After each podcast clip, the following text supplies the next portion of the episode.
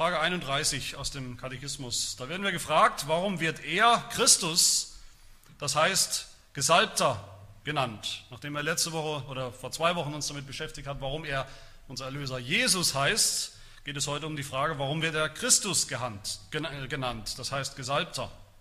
Und die Antwort, er ist von Gott, dem Vater, eingesetzt und mit dem Heiligen Geist gesalbt zu unserem obersten Propheten und Lehrer, der uns Gottes verborgenen Rat und Willen von unserer Erlösung vollkommen offenbart. Und zu unserem einzigen Hohenpriester, der uns mit dem einmaligen Opfer seines Leibes erlöst hat und uns alle Zeit mit seiner Fürbitte vor dem Vater vertritt. Und zu unserem ewigen König, der uns mit seinem Wort und Geist regiert und bei der erworbenen Erlösung schützt und erhält. Jetzt die Frage.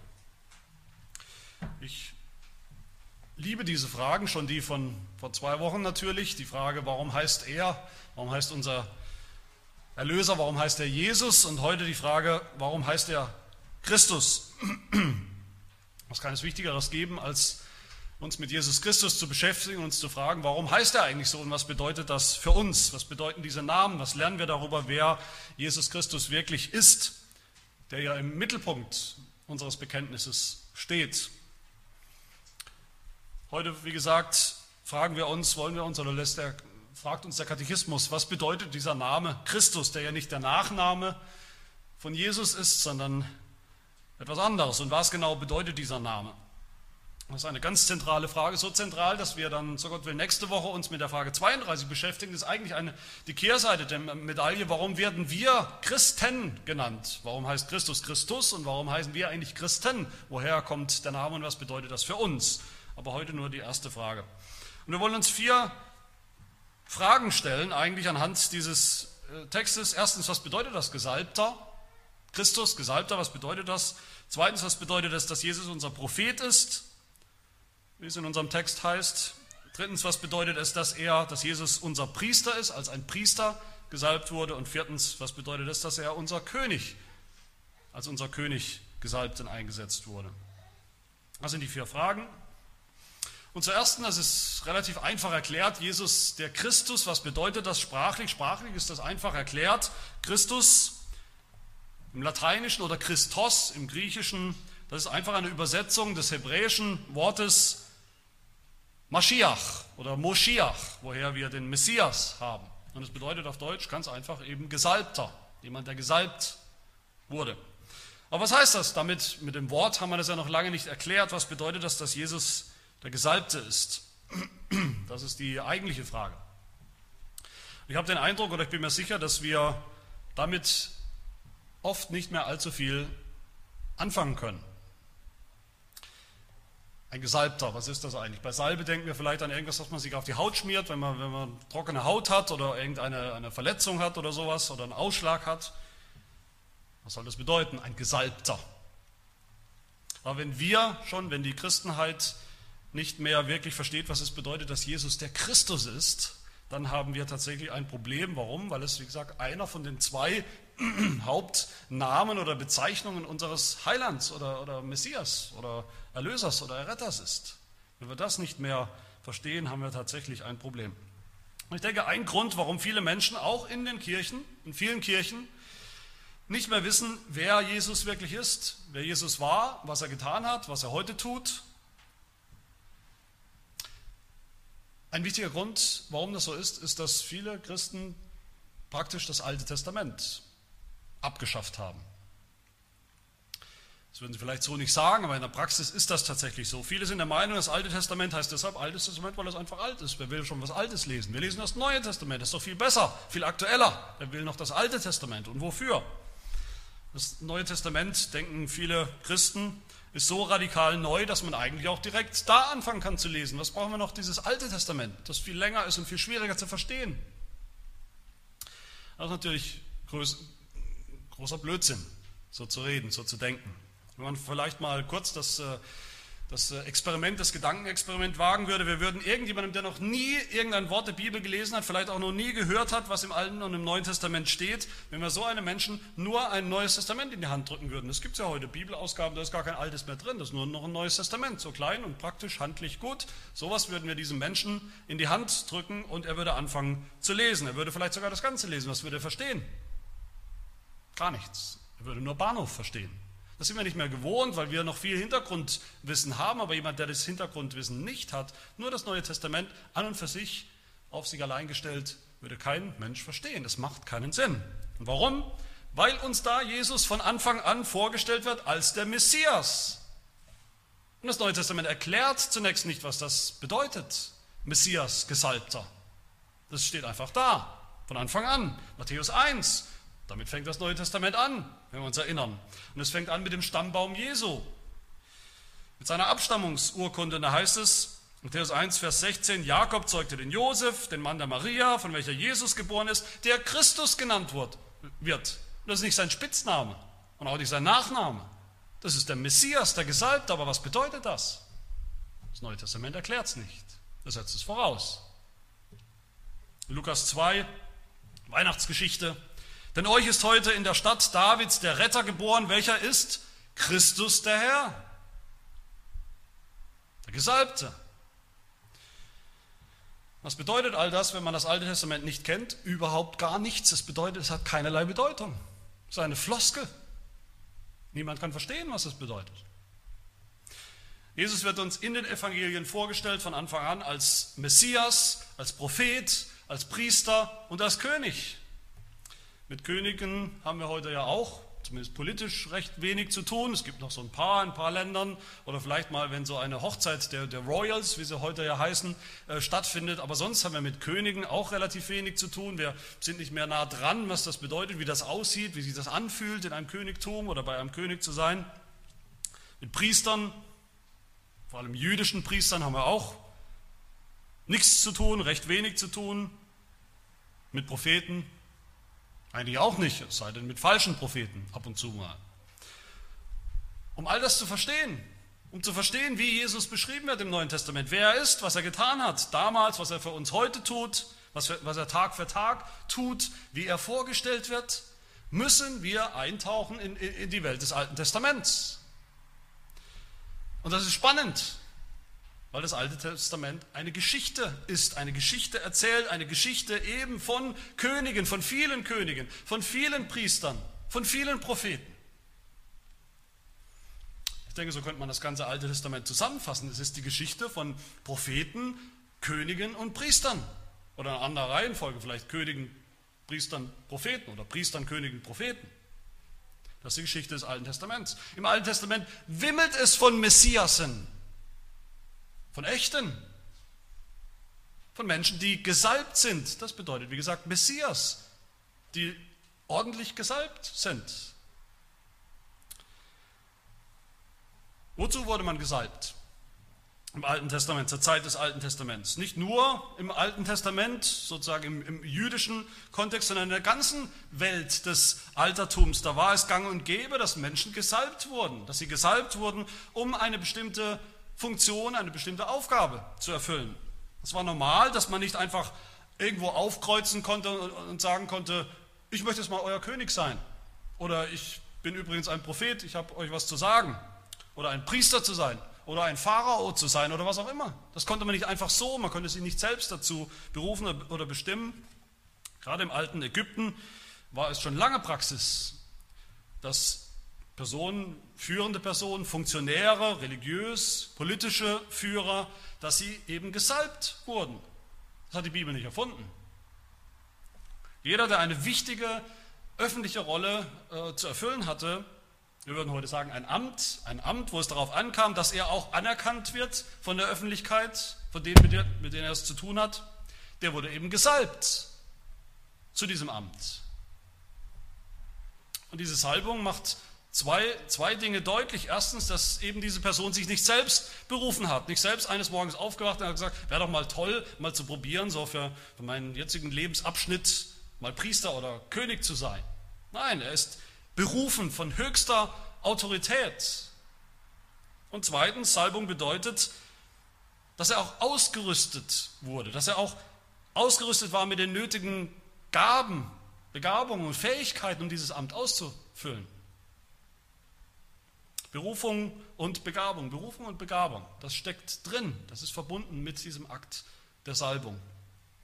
Wie wurde gesalbt? Normalerweise mit, mit Öl, mit irgendeiner Salbe auch, daher der Name, einer ölähnlichen Salbe vielleicht. Warum gerade Öl? Öl galt immer schon als besonders kostbar, eine Substanz wie keine andere eigentlich, mit einer großen Wirkung, einer positiven Wirkung für den, für den Körper, den ganzen Menschen. Öl wurde immer schon irgendwie verstanden als eine Art göttliche Substanz in vielen Religionen des Altertums, auch in der Welt des Alten Testaments. Im Alten Testament ist das Öl sogar immer wieder verbunden mit dem Heiligen Geist. Dem Heiligen Geist. So sehen wir es zum Beispiel in den, in den Ölbäumen, in der Prophetie des Zacharia, die immer wieder ohne Unterbrechung den Leuchter Gottes im Heiligtum speisen mit ihrem Öl oder in Ölbäumen im Heiligtum im Buch Exodus. Wir werden ja darauf kommen. Da lesen wir zum Beispiel bei der Salbung Davids zum König durch Samuel, 1. Samuel 1, da heißt es, da nahm Samuel das Ölhorn und salbte ihn, David, mitten unter seinen Brüdern und der Geist des Herrn kam über David von diesem Tag an und weiterhin. Gesalbt mit Öl und direkt damit verbunden kam der Geist des Herrn auf ihn. Öl, das Öl steht für den Geist Gottes, für den Heiligen Geist.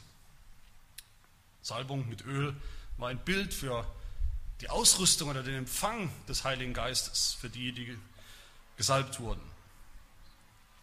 Ich könnte auch sagen, so wie Öl im damaligen Verständnis und auch heute noch gewissermaßen den Körper fit macht, fit macht vielleicht für, für sportliche Aktivitäten, so macht der Heilige Geist den Gesalbten fit für seine, seinen Dienst, für seine Berufung. Und damit sind wir auch schon bei der nächsten Frage oder Unterfrage, die wir stellen wollen. Wer wurde denn eigentlich gesalbt? Wer wurde gesalbt? Ich habe schon gesagt, ganz allgemein Menschen, die äh, eben eine wichtige, hohe Stellung einnahmen, einen Dienst, ein Amt zu bekleiden hatten, also Amtsträger wurden gesalbt. Damit wurde deutlich gemacht, dass sie berufen waren und begabt waren. Und welche Ämter finden wir im Alten Testament? Zu welchen Ämtern wurde man gesalbt zur Zeit des Alten Testaments? Das Alte Testament kennt in, in dieser Geschichte, die es erzählt, kennt es im Wesentlichen drei Ämter, nämlich das Amt des Propheten, des Königs und des Priesters. Propheten wurden oft, nicht immer, aber oft gesalbt. Der Prophet Elia der sollte einen Nachfolger, seinen Nachfolger Elisa, ins Amt, in sein Amt einführen und sollte ihn dazu salben. 1. König 19. Elisa, den Sohn Saphats, sollst du zum Propheten salben an deiner Stelle. Und umgekehrt sehen wir im Alten Testament, könnten wir viele Stellen aufführen, wie die Propheten auch einfach so als Gesalbte bezeichnet wurden. 1. Chronik 16, tastet meine Gesalbten nicht an und fügt meinen Propheten kein Leid zu. Die Gesalbten sind die Propheten. Die Propheten sind die Gesalbten. Propheten hatten die Aufgabe, was sollten sie tun? Sie sollten das Wort Gottes, das Wort des Herrn überliefern und verkündigen, insbesondere in einer Zeit, in der es ja noch keine fertige Bibel gab. Sie waren Quelle der Mitteilung Gottes, der Offenbarung. Sie haben Gottes verborgenen Rat und Willen von unserer Erlösung offenbart, wie der Katechismus sagt. Das war ihr Amt, ein wichtiges Amt in der Geschichte des Volkes Gottes im Alten Testament, ein sehr wichtiges Amt. Die zweite Gruppe von Menschen, die gesalbt wurden, waren die Priester. So lesen wir im Buch Exodus Kapitel 40 im Zusammenhang mit dem Aufbau des Heiligtums, der Stiftshütte. Da musste ja auch jemand rein, Dienst tun, nämlich die Priester. Da lesen wir Exodus 40 ab Vers 12. Du sollst Aaron und seine Söhne vor den Eingang der Stiftshütte führen und sie mit Wasser waschen. Und bekleide Aaron mit den heiligen Kleidern und salbe ihn und heilige ihn, damit er mir als Priester diene. Auch seine Söhne sollst du herbeiführen und sie mit den Leibröcken bekleiden und du sollst sie salben, wie du ihren Vater gesalbt hast, damit sie mir als Priester dienen. Und diese Salbung soll für sie ein ewiges Priestertum bedeuten, für alle ihre Geschlechter. Dafür steht die Salbung bei den Priestern. Später wurden dann vor allem, nicht mehr alle Priester wurden gesalbt, es gab ja so viele, es wurden dann vor allem oder fast nur noch die hohen Priester gesalbt. Der Hohepriester, der ein ganz besonderes Amt hatte, nämlich nur er durfte ja hinein in das Heiligtum, um dort zu dienen, wie, wie Aaron und eben die Söhne Aarons. Priester, was hatten sie für eine Aufgabe? Insbesondere die Hohenpriester, sie waren gesalbt, um für das Volk Gottes stellvertretend hineinzugehen in dieses Heiligtum, um da Opfer zu bringen. Opfer zu bringen für die Vergebung, für die Vergebung der Sünden. Und Priester waren gesalbt, um für das Volk zu beten, um für das Volk Fürbitte zu bringen, vorzubringen vor Gott. Das waren ihre Aufgaben. Dafür waren sie gesalbt. Und als dritte Gruppe im Alten Testament wurden die Könige, sehen wir die Könige, wie Könige eingesetzt wurden und dazu eben gesalbt wurden, normalerweise.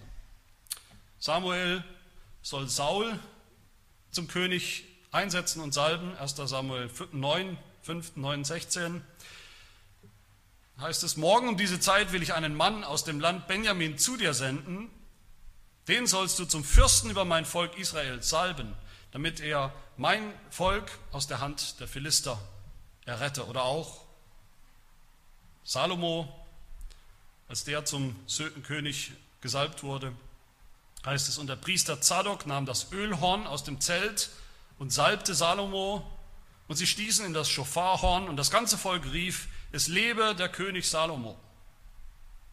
Könige wurden gesalbt, Könige wurden gesalbt, um das Volk Gottes zu regieren, das ist klar, bei einem König, um es zu leiten, um es zu versorgen. Und in ganz seltenen Fällen sehen wir in der Geschichte im Alten Testament, dass manche Menschen ganz selten mal gesalbt wurden, sogar zu, also mehrfach gesalbt wurden, zu mehreren Ämtern oder Aufgaben. Zum Beispiel David. Was ein Hinweis ist, dass David natürlich eine ganz zentrale Person, eine ganz zentrale Stellung hat im Alten Testament. Möglicherweise auch ein Hinweis darauf, dass er mehr als ein Amt hatte, weil er mehrfach gesalbt war. Er war eben König, David war ein König, er war aber auch ein Prophet. Und in dieser Überlappung, könnte man fast sagen, war er in besonderer Weise ein, ein Vorbild oder ein Hinweis auf den Messias, der kommen sollte, nämlich Jesus Christus. Der Erlöser, den das Alte Testament immer wieder verheißt, immer wieder wird ein Erlöser, ein Erretter verheißen im Alten Testament, der muss also auch ein Gesalbter sein. Der wird ein Gesalbter sein. Das sagt das Alte Testament, ohne jeden Zweifel. Ein Gesalbter wie viele vor ihm, die vielen Propheten, die vielen Könige, die vielen Priester, aber eben anders. Vollkommen. Kein Vorbild, kein Schatten, sondern die Wirklichkeit, die Realität. Jetzt könnte man einwenden, vielleicht aufmerksame Bibelleser, die wissen das, im Neuen Testament wird an keiner einzigen Stelle gesagt, dass Jesus Christus tatsächlich gesalbt worden ist. Als Prophet, als König oder als Priester.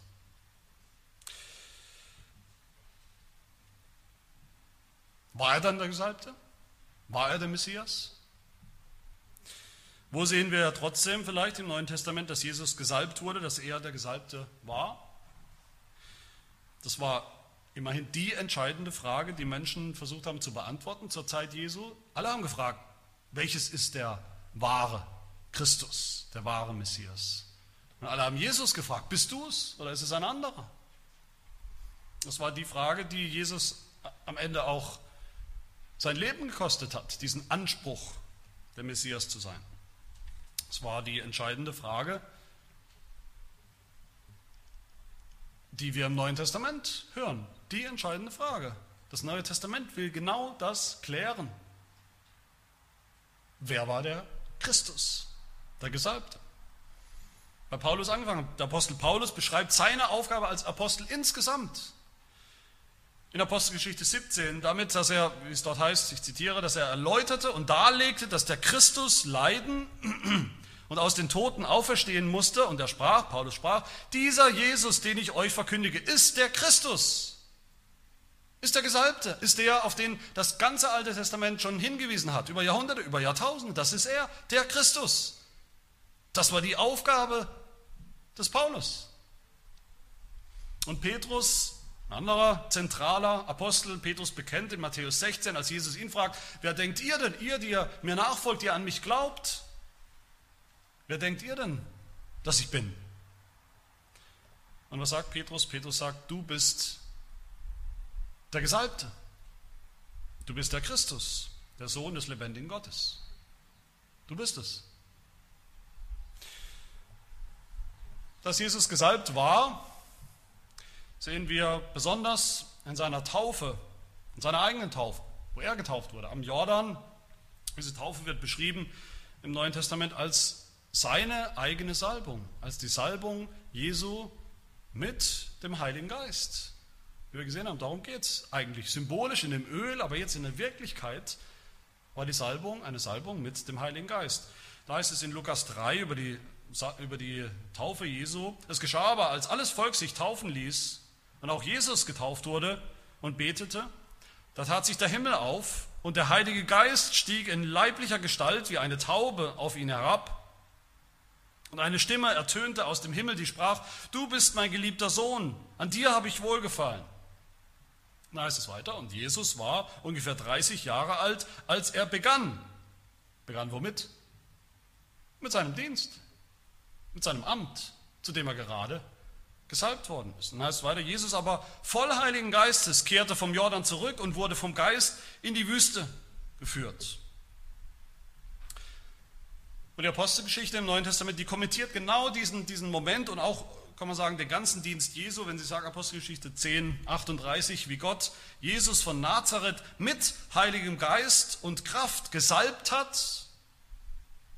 Bei seiner Taufe ist das passiert.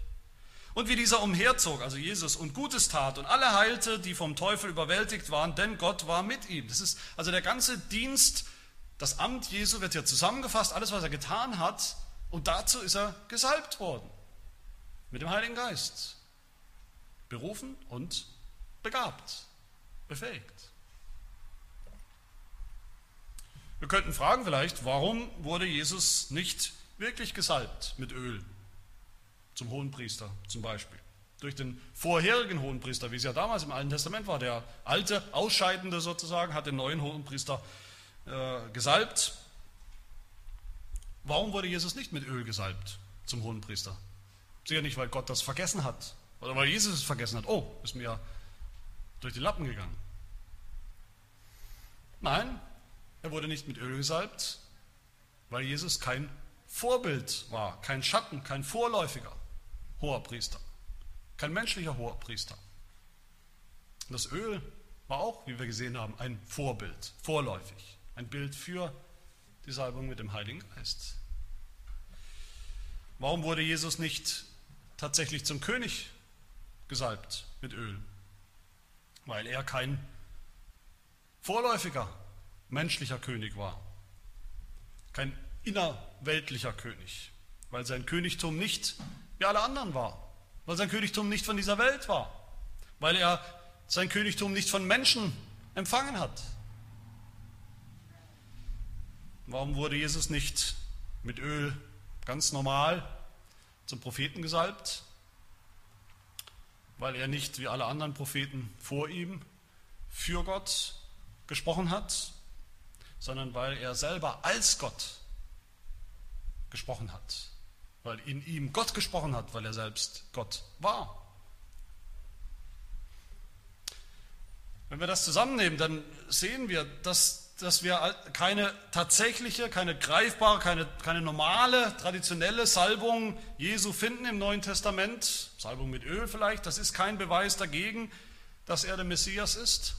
Sondern Im Gegenteil, es ist ein Beweis dafür, dass er der wahre Messias ist. Im wahren geistlichen Sinn. Nicht ein Vorbild, nicht ein Schatten, sondern die Realität. Der wahre Gesalbte. Jesus war ein Prophet, wie Mose, wie alle anderen Propheten, nur viel, viel besser. Vollkommen. Jesus war ein hoher Priester, wie Melchisedek, aber viel besser. Und Jesus war ein König wie David, alle anderen Könige im Alten Testament, nur besser. Also alle guten Könige im Alten Testament, nur besser. All das bedeutet es, wenn der Katechismus uns fragt, warum wird er Christus, das heißt Gesalbter genannt. Er ist von Gott, dem Vater, eingesetzt, berufen und mit dem Heiligen Geist gesalbt. Genau das. Das bedeutet die Salbung. Und wozu war er gesalbt? Zu diesem Amt, einem dreifachen Amt in einer Person als König, als Priester und als Prophet. Niemand im Alten Testament hatte alle drei Ämter in einer Person. Niemand. Das war nicht möglich. Aber Jesus hat nicht drei Ämter gehabt, da hat er mal das gemacht, mal das, mal war er eine Weile König, dann war er wieder Prophet, sondern er hat in seiner Person alles erfüllt. Diese ganzen drei Linien oder Ämter, die wir im Alten Testament vorgebildet und, und schattenhaft schon sehen, hat Jesus in sich vereint. Alle drei Hoffnungen sozusagen hat Jesus in sich vereint. Und ich denke, jetzt können wir relativ knapp uns das anschauen, Prophet, Priester und König, ohne viel Kommentar. Wir das ist uns, denke ich, jetzt können wir verstehen, was das bedeutet, dass Jesus gesalbt wurde, wie der Katechismus sagt, zu unserem obersten Propheten und Lehrer, der uns Gottes verborgenen Rat und Willen von unserer Erlösung vollkommen offenbart. Mose, selber, Mose war selber ein Prophet und Mose hat immer gesagt, einen Propheten wie mich wird dir der Herr, dein Gott, erwecken aus deiner Mitte, aus deinen Brüdern, auf ihn sollst du hören. Das war eine, eine Erwartung, die immer da war. Da kommt noch wer, da kommt noch ein Prophet. Besser als, als die besten Propheten, die Israel je hatte. Eine ganz wichtige Verheißung des Erlösers, dass er ein gesalbter Prophet sein wird, finden wir in Jesaja 61. Am Anfang des Kapitels, wo es heißt: Der Geist des Herrn, der Heilige Geist, ist auf mir, weil der Herr mich gesalbt hat, den Armen frohe Botschaft zu verkünden. Das ist das, was, der Prophet tut, er verkündigt. Er hat mich gesandt, zu verbinden, die zerbrochenen Herzen sind, den Gefangenen Befreiung zu verkünden und Öffnung des Kerkers den Gebundenen, um zu verkündigen das angenehme Jahr des Herrn und den Tag der Rache unseres Gottes und um zu trösten alle Trauernden. Ein gesalbter Prophet, der kommt, der kommen wird. Und das wurde erfüllt in Jesus Christus. Und kein geringer als Jesus Christus selbst sagt uns das. Jesus war in der Synagoge bei einer Gelegenheit und da sollte er selber, sollte genau dieses, dieses Zitat aus Jesaja 61, sollte er vorlesen. Jesaja 61, was wir gerade gehört haben. Dann heißt es weiter in Lukas 4, was dann passiert ist. Und er, Jesus, er rollte die Buchrolle zusammen, gab sie dem Diener wieder und setzte sich und alle Augen in der Synagoge waren auf ihn gerichtet. Er aber fing an, ihnen zu sagen, heute ist diese Schrift erfüllt vor euren Ohren. In mir, in Jesus Christus, in ihm war diese Hoffnung des Alten Testaments, die Hoffnung auf einen letzten und ultimativen und vollkommenen gesalbten Propheten war erfüllt in ihm. Er ist der vollkommene Prophet, der gesalbte Prophet. Übrigens in Lukas 4 an dieser Stelle, da bezeichnet Jesus sich selbst auch als Prophet, zumindest indirekt. Er sagt, wahrlich, ich sage euch, kein Prophet ist anerkannt in seinem Vaterland. Und er war auch nicht anerkannt, im Gegenteil, er war verstoßen in seinem eigenen Land als Prophet. Wo wird im Neuen Testament über Jesus gesagt, dass er zweitens unser hoher Priester ist? Wo finden wir das? Wo kommt das her? Jesus ist gesalbt, der Katechismus sagt, zu unserem einzigen hohen Priester, der uns mit dem einmaligen Opfer seines Leibes erlöst hat und der uns alle Zeit mit seiner Fürbitte vor dem Vater vertritt. Wo finden wir das? Im Neuen Testament. Ist das biblisch? Viele Stellen, denke ich, aber die wichtigste, ich muss mich ja auch beschränken, die wichtigste ist sicherlich Psalm 110, den wir zum Eingang des Gottesdienstes schon gehört haben. Psalm 110, da lesen wir in, in Vers 4, der Herr hat geschworen und es wird ihn nicht gereuen, du bist Priester in Ewigkeit nach der Weise Melchisedeks. Natürlich weiß ich, habe ich nicht vergessen, dass Psalm 110 im Alten Testament steht, nicht im Neuen. Ich habe gerade nach dem Neuen Testament gefragt, aber es ist der Psalm, Psalm 110 ist der Psalm, der am allerhäufigsten im Neuen Testament zitiert wird, von allen Psalmen. So zum Beispiel im Hebräerbrief, in Kapitel 7, da lesen wir, dass Jesus so wie dieser etwas, etwas rätselhafte Priester, hoher Priester Melchisedek, dass genauso Jesus auch eben nicht ein Priester geworden ist wie andere Priester, wie die vielen anderen, die es gab. zitiere aus Hebräer 7, aufgrund einer Gesetzesbestimmung, die auf fleischlicher Abstammung beruht, sondern, wie ist er Priester geworden? Aufgrund der Kraft unauflöslichen Lebens, also nicht sterben konnte. Denn er bezeugt, du bist Priester, und jetzt wird aus Psalm 110 zitiert im Hebräerbrief, denn er bezeugt, du bist Priester in Ewigkeit nach der Weise Melchisedeks. So wie Melchisedek, wo man nicht wusste, woher kam er und wohin ist er gegangen. Der war plötzlich da und dann war er wieder weg. So hat Jesus kein Anfang und kein Ende. Er ist ewig als hoher Priester. Er ist ein vollkommener hoher Priester. Der Priester von dem Psalm 110 spricht. Er ist vollkommen, warum? Er ist vollkommen, weil er als allererster und als allereinziger Hoherpriester selbst völlig ohne jede Sünde war. Im Gegensatz zu allen anderen Hohenpriestern.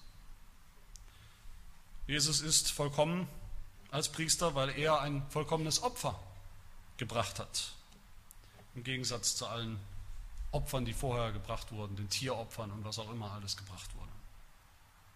Hebräer 10 heißt es, jeder Priester steht da und verrichtet täglich den Gottesdienst, bringt oftmals dieselben Opfer dar, die doch niemals Sünden hinwegnehmen können. Er aber, Jesus, hat sich, nachdem er ein einziges Opfer für die Sünden dargebracht hat, das für immer gilt, was war das? Er selbst, sein Leib und Leben, hat er sich zur Rechten Gottes gesetzt. Mit einem einzigen Opfer hat er die für immer vollendet, welche geheiligt werden. Und als letztes, Jesus unser ewiger König. Jesus ist gesalbt, sagt der Katechismus zum Schluss, zu unserem ewigen König, der uns mit seinem Wort und Geist regiert und bei der erworbenen Erlösung schützt und erhält. Wo finden wir das? Im Neuen Testament. Ganz zentral ist hier der Psalm, den wir gesungen haben, Psalm 2, wo es heißt, die Könige der Erde lehnen sich auf und die Fürsten verabreden sich gegen den Herrn und gegen seinen Gesalbten. Der Gesalbte, den die anderen, die Könige der Welt, verwerfen werden, das ist selber ein König, sagt Psalm 2. Das ist ein König, von dem Gott sagt, Vers 6 im Psalm 2, ich habe meinen König eingesetzt auf Zion, meinem heiligen Berg. Und dieser König ist auch dann der Sohn, von dem wir gesungen haben. Vers 12 aus Psalm 2. Der Sohn, durch den die Heiden gerichtet werden und die Welt gerettet wird. Natürlich steht auch Psalm 2 bekanntermaßen im Alten Testament. Aber das Neue Testament sagt uns hier auch wieder unmissverständlich, wer dieser Gesalbte eigentlich ist. Der Gesalbte aus Psalm 2, da hat er keinen Namen, er ist einfach der Gesalbte, der Messias. Wer ist er? Psalm 2. Du hast durch den Mund, äh, Apostelgeschichte 4 sagt über Psalm 2, Petrus und Johannes sind das, Petrus und Johannes predigen da in Apostelgeschichte 4 und sie sagen, du hast durch den Mund deines Knechtes David gesagt, warum toben die Heiden und ersinnen die Völker Nichtiges? Die Könige der Erde lehnen sich auf und die Fürsten versammeln sich miteinander gegen den Herrn und gegen seinen Gesalbten. Das ist das Zitat aus Psalm 2 in der Predigt. Und dann weiter, ja wahrhaftig gegen deinen heiligen Knecht Jesus, den du gesalbt hast, haben sich Herodes und Pontius Pilatus versammelt, zusammen mit den Heiden und dem Volk Israel. Jesus ist der Gesalbte, gegen den die Könige der Erde sich aufgelehnt haben. Psalm 2 hat es angekündigt, dann ist es passiert und die Apostelgeschichte sagt uns seinen Namen. Jesus, der Sohn Gottes, ist auch der Gesalbte und der perfekte, der vollkommene König. Im Hebräerbrief Kapitel 1 lesen wir, wie Gott sagt zu seinem Sohn, Dein Thron, o oh Gott, währt von Ewigkeit zu Ewigkeit. Das Zepter deines Reiches ist ein Zepter des Rechts. Du hast Gerechtigkeit geliebt und Gesetzlosigkeit gehasst. Darum hat dich, o oh Gott, dein Gott gesalbt mit Freudenöl, mehr als deine Gefährten, mehr als jeden, jeden König, der vor Jesus war der gesalbt wurde. War Jesus gesalbt mit dem Öl des Heiligen Geistes als der ultimative König. Und Jesus selbst bezeichnet sich als König, oder nicht? Als König der Juden. vor Pilatus, der ihn fragt. Johannes 18 sprach Pilatus, bist du, bist du eigentlich ein König? Bist du der König? Der König der Juden und Jesus sagt zu ihm, du sagst es, ich bin ein König. Ich bin dazu geboren und dazu in die Welt gekommen, dass ich der Wahrheit Zeugnis gebe. Jeder, der aus der Wahrheit ist, hört meine Stimme. Das ist eine interessante Stelle, weil, weil da Jesus sagt, dass er sowohl König ist, ich bin König, aber er sagt auch, ich bin ein Prophet, ich bin der, der die Wahrheit sagt. Ich bin ein König und Prophet. Was bedeutet das alles für uns? Warum ist das wichtig? Das ist wichtig natürlich, weil es, wie ich am Anfang schon gesagt habe, ist das Zentrum des Evangeliums. Das Zentrum des Evangeliums ist Jesus Christus und ist, dass wir verstehen, wer er ist. Jesus, der Retter und der Christus, der Gesalbte. Und inwiefern er der Gesalbte ist, als war es, nämlich als Priester, als König und Prophet, wie im Alten Testament. Das ist zentral. Wir dürfen glauben, dass Jesus der Christus ist. Das müssen wir glauben. Dass Jesus der Christus ist. Das heißt, der von langer Hand verheißene Prophet, vorausgedeutete Prophet, unser oberster Prophet, und das bedeutet, wie unser Katechismus sagt, dass er, dass Jesus uns auch heute, dass er uns Gottes verborgenen Rat und Willen von unserer Erlösung vollkommen offenbart. In ihm, wir brauchen gar nicht weiter zu suchen, in Jesus, in dem, was Jesus sagt und gesagt hat und was er in der Bibel sagt, in den Worten der Bibel.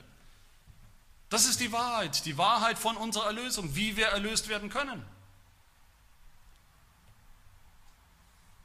Jesus lügt nicht. Er ist ein Prophet, der vollkommene Prophet Gottes, der uns die Wahrheit sagt, die Wahrheit des Evangeliums, die wir nur zu glauben brauchen. Wir dürfen glauben, dass Jesus der Christus ist, das heißt auch eben der von langer Hand verheißene Hohepriester, der uns, sagt der Katechismus, mit dem einmaligen Opfer seines Leibes erlöst hat und uns alle Zeit mit seiner Fürbitte vor dem Vater vertritt. Sein Opfer, das Opfer, was Jesus gebracht hat, ist natürlich das Opfer aller Opfer. Es gab kein vergleichbares Opfer. Das stellt alle Opfer vorher in den Schatten und das Opfer Jesu macht alle, alle Opfer danach hinfällig. Seither. Es ist das Opfer, das völlig ausreicht für uns, für alle von uns, für alle unsere Sünde. Und seine Fürbitte, das ist das Zweite, was er tut natürlich, das ist die, die vollkommen, die perfekte Fürbitte für uns. Eine Fürbitte, die besser nicht sein kann. Eine Fürbitte, die immer und unter allen Umständen von Gott gehört und erhört wird. Sie ist immer im Einklang mit dem Willen Gottes, wofür Gott bittet an unserer Stelle. Und wir dürfen glauben, dass Jesus der Christus ist, das heißt der von langer Hand angekündigte und dann verheißene und gekommene König, der uns mit seinem Wort und Geist regiert und bei der erworbenen Erlösung schützt und erhält. In der Reihenfolge. Wenn wir an Jesus denken, wer er ist und was er für uns getan hat, in der Reihenfolge sollen wir darüber über ihn denken. Unser Prophet, was er uns sagt. Unser Priester, was er für uns getan hat, hat sein eigenes Leben hingegeben und heute tritt er für uns ein als unser Anwalt, unser Stellvertreter, unser Mittler und er regiert uns auch heute durch sein Wort und er hält, er hält uns auch bei dieser Erlösung. All das tut Jesus für uns. Dafür wurde er gesalbt von Gott, berufen, befähigt, dass er das kann.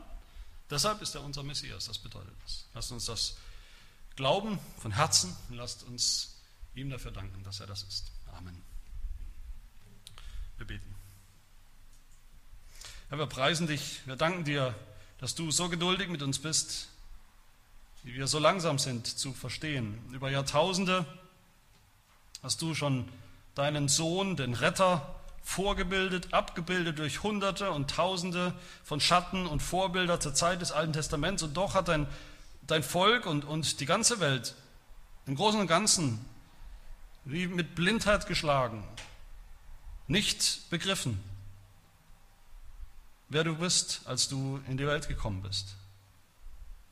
Und hast ihn eingeführt, ihn als die Wirklichkeit, die, die Realität, die Erfüllung in diese Welt eingeführt, zur Mitte der Zeit, vor 2000 Jahren, zu unserer Erlösung, zum Heil der Welt. Ihn, unseren König, unseren Priester und unseren Propheten. Und so lass uns diesen Jesus, diesen Christus immer klarer, immer deutlicher erkennen ihn immer lieber haben und ihm dann auch umso eifriger nachfolgen. Das bitten wir in seinem Namen. Amen.